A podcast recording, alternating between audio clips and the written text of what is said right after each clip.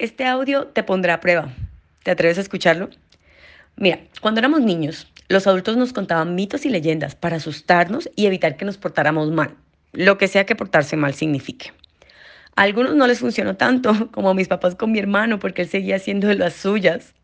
Esos son mis niños favoritos, porque los niños que mm, se enfrentan a estas cosas, a estos procesos de crianza, que no son respetuosos con ellos, son los que primero reciben ayuda. Desafortunadamente hay otros que no, que se enfrentan a través de la parálisis o a través del el miedo y nunca la reciben. Pero bueno, volviendo al tema, crecimos y empezamos a creer en otro tipo de mitos que se convirtieron en creencias irrefutables y que hoy en día no nos cuestionamos. Hoy te pondré a prueba. Te hablaré sobre los principales mitos de la crianza sin violencia y quizás no estés de acuerdo conmigo, pero en la semana de la crianza sin violencia te voy a demostrar por qué son mitos y cómo puedes derribarlos. Así que aquí vamos. Mito número uno. A mí me criaron con violencia y soy una persona de bien. Muchos padres creen que porque crecieron bajo métodos de crianza tradicionales y no ven daño aparente en sí mismos, ese método es el ideal para todas las generaciones. Y eso no es tan simple como parece. La realidad es que los métodos de crianza que funcionaron para las generaciones anteriores no necesariamente son los más eficaces hoy en día. Y aquí viene la parte irrefutable.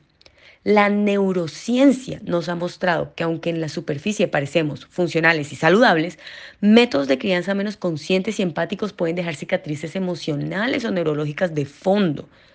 Eres a pesar de los golpes, no gracias a ellos. Método número 2. Criar sin violencia solo funciona si ambos padres están a bordo. Mentira, mentira, mentira. Si esto fuera cierto, muchos niños no hubiesen encontrado consuelo, seguridad y un desarrollo saludable a través de la presencia de un solo adulto de referencia en sus vidas. Escúchame muy bien. Todo niño necesita al menos un adulto incondicional en su vida. ¿Quién mejor que una madre o un padre para ser ese adulto? Mito número 3. Si ya lastimé a mi hijo en el pasado, ya, lo traumaticé, nada que hacer. Eso no es cierto. Aunque el mejor escenario posible es iniciar la crianza sin violencia desde el embarazo, sigues estando en la mejor etapa de tu hijo para iniciar, la primera infancia. Estamos en los primeros seis años y en la semana de la crianza sin violencia sabrás exactamente por qué. Mito número 4. La palmada a tiempo es necesaria, ni que lo estuviera maltratando. El mito que dio vida al nombre de mi proyecto, ni una palmadita.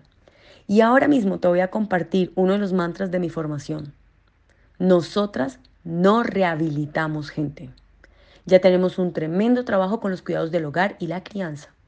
Quien crea los golpes como método efectivo y, mejor dicho, juro por ese método, no sienta remordimiento alguno ni siquiera después de golpear a su pequeñito. Ni siquiera quiera intentar un método que no lastime a sus hijos. No puede ser parte de esta tribu. Punto. Está mal golpear a tu secretaria si daña un informe. Está mal golpear a tu esposa. Está mal golpear a tu mamá. Está mal golpear. No necesitamos razones. Necesitamos aprendizaje. Y si tú estás aquí, es porque por lo menos remordimiento sientes después de golpear a tus hijos. Mito número 5. Criar sin violencia crea niños de cristal.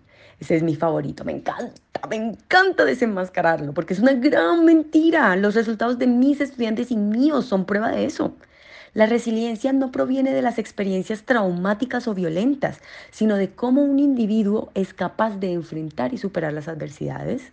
Mis estudiantes y yo tenemos hijos que en vez de reaccionar con miedo o agresión, ya están enfrentando situaciones difíciles con empatía, comprensión y determinación.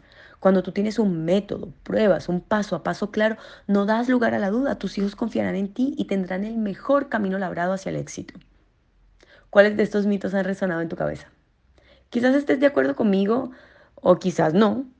Solo recuerda que si tú te acuestas más noches de las que quisieras, llorando, preocupado, preocupado, arrepentida y preguntándote si estás haciendo lo correcto en tu crianza, algo no está bien.